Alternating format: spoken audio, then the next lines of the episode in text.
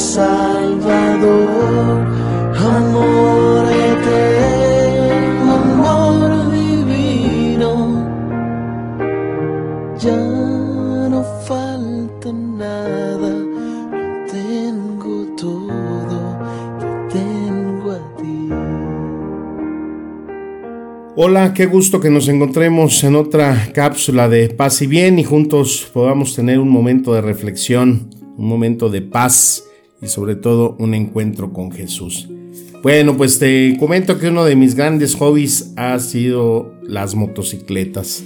Siempre he podido tener la oportunidad de eh, pues cumplir esta alegría de andar en moto. Ahorita ya no puedo porque después de la operación del cáncer pues ya no me dejaron viajar.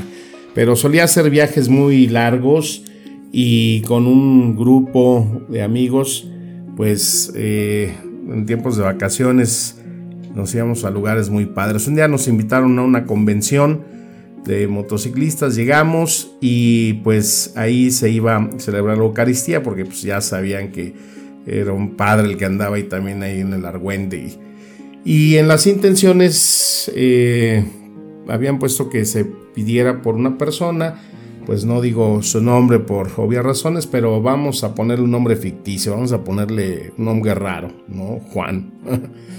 bueno, Juan. Y pues que por su salud, y ya me platicaron pues que era un chavo que era súper animoso, que era bien emprendedor, bien motivador y que eh, hacía labor social y hacía espectáculos de motos, total, una eh, celebridad ahí en su ciudad pues se accidentó Juan y perdió una pierna. Entonces, pues que tenían varios meses que eh, pues ya no lo veían, estaba en su casa, etcétera, triste. Y ese día acabando la misa, uno de los organizadores me presentó a la mamá de Juan y la señora me dijo, ay padre, este, gracias por pedir por mi hijo, oiga, no sea mucha molestia ver si usted puede ir con Juan y platicar con él.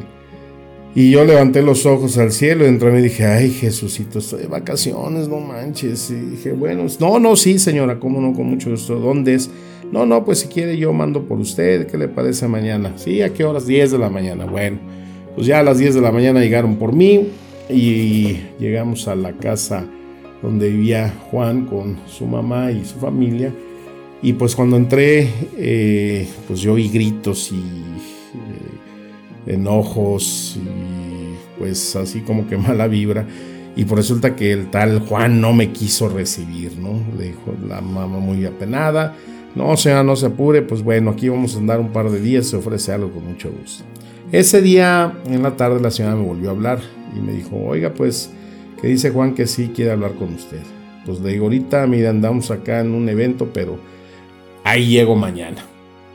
Y al otro día, pues ya fui, a la casa, conocí a Juan, pues era un tipo que era joven pero se había avejentado, desaliñado, en una silla, pues obviamente no tenía una pierna.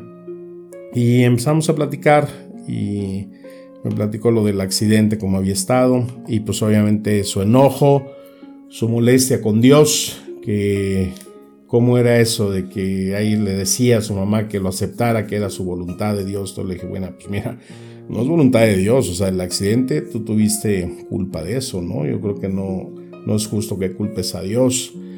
En segunda, eh, pues yo creo que tú te estás dejando envolver en un ambiente muy pesimista y que le estás viendo lo peor a la vida. Y el pecado que tienes tú es, es el pecado de tener ese defecto del mal humor, porque no estás agradeciendo lo que Dios te está dando.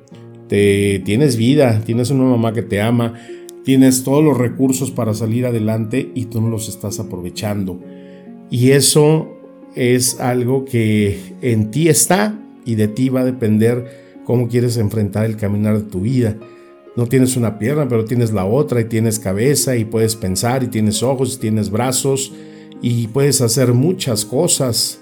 Yo siento que es algo que si tú te pones en esa disposición de Dios, Él verdaderamente te va a llevar por caminos que ni siquiera te esperas. Porque sabes que Hay una frase muy hermosa en Juan 15, 13 que dice, nadie tiene más amor que el que da la vida por sus amigos. Y Cristo dio la vida por ti, por mí, y si nosotros verdaderamente aceptamos su amistad, Él tendrá siempre un plan para nosotros. Pero sabes que hay dos caminos. Si tú quieres, puedes seguir con tu enojo, puedes seguir amargado, puedes seguir sintiéndote lo peor del mundo. O la segunda es pues que verdaderamente te pongas en esa disposición con Jesús, que verdaderamente dejes que Él te guíe y te abandones hacia el plan que Él tenga por ti. Pero sabes que esa va a ser tu decisión. A mí me vale qué camino tomes porque pues el que no tiene la pata eres tú. Chin, me quedé yo así frío, me dijo, oye, ¿qué te pasa? ¿Cómo le hablas así, no? Y le dije, bueno, pues mira, aquí está mi correo, mi teléfono y pues lo que quieras eh, platicar, siempre voy a estar a tu orden, un gustazo, ahí te ves porque la fiesta sigue. Y me fui. Después pasó el tiempo, me estuvo enviando correos y bueno, aceptó la opción de escuchar a Jesús. Había formado una eh, institución para ayuda de chavos discapacitados, eh, seguía dando pláticas para seguridad en el manejo de las motocicletas, o sea, volvió a ser el Juan activo, el Juan que solía ser, pero lo más importante es que volvió a recobrar su vida.